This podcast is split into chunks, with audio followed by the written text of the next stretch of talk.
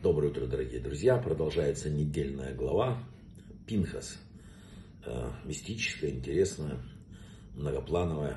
И вот, знаете, в этой недельной главе поднимаются вопросы вза- взаимоотношений э, человека и человека, человека и Бога.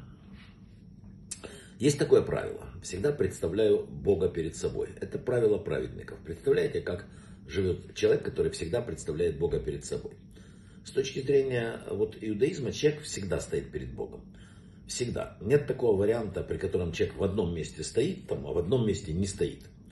Да, так, так не бывает. Если человек в каком-то месте избегает его, то здесь что-то уже не то. Человек стоит перед Богом во время занятий, во время работы, в синагоге, в спальне. Везде, где бы ни был человек, он стоит перед Богом. Молится Богу, просит Бога, разговаривает с Богом, делится. Умение представлять Бога перед собой является огромной праведностью.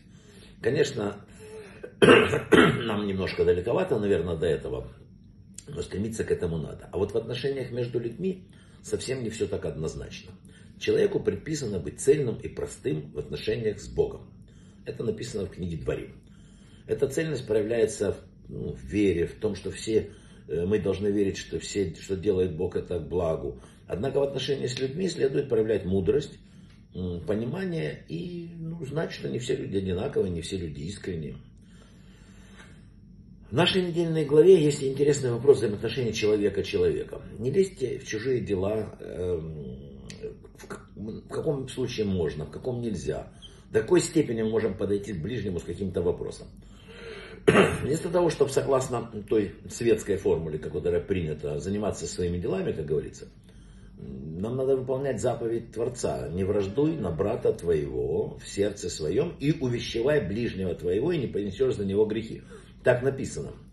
Для вот этой системы ценностей формула «занимайся своим делом» имеет совершенно другой смысл. Она означает, что каждому придется расплачиваться и за чужие ошибки, которые он видел и не, не указал на них. Однако, при том, что мы обязаны при, по мере своей возможности влиять на окружающих, особенно когда мы видим, что что-то может погубить человека в духовном плане, там, мы должны подсказать, сделать. И все же Тора дает нам рамки, чтобы защитить свое личное пространство от вторжения посторонних. Чтобы никто не мог затерроризировать другого опекой. О мере ответственности каждого за поведение людей в Торе сказано следующее. Сокрытое Всевышнему нашу, а открытое нам и сыновьям нашим навечно, чтобы исполнять слова этого закона. По закону Торы скрытые ошибки должны оставаться скрытыми.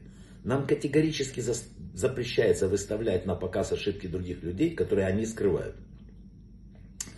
В определенных случаях это даже лошонара, ну, нарушение грубое, да? Это сложно, не так все просто, но так оно есть. Даже в случае, если мне точно известно, что другой человек совершил недостойное, мне запрещено об этом говорить кому бы то ни было. Еще раз повторяю, если я один это видел, а по одному человеку невозможно судить, написано, закон не судят. Сам я, однако, обязан предостеречь его один на один, изменить свое поведение, ну, в меру возможности. Больше того, в Талмуде написано, что Всевышнему не нравятся три типа людей. Первое, те, кто говорит одно, а в сердце делает другое.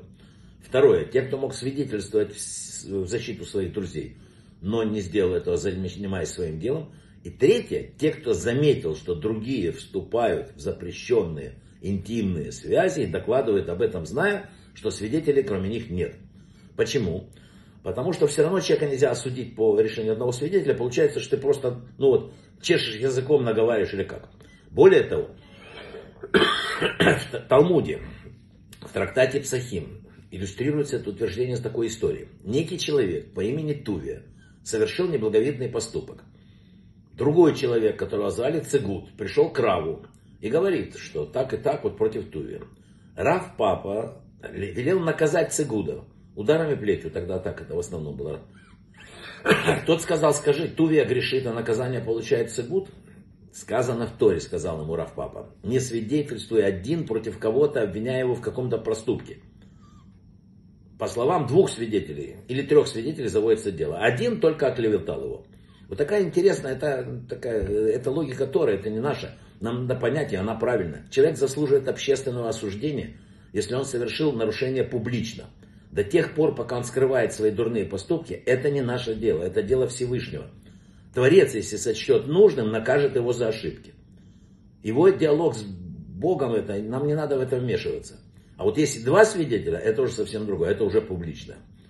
Ну и последнее, не надо становиться в позу судьи по отношению к близким. Надо оставить эту прерогативу судить единственному судье, который все знает, все понимает и причины, и следствия, при этом обладает еще чем? Высшая мера милосердия. Наша задача максимально любить близких и прощать их. Ну и помогать. Брахава от всего самого лучшего.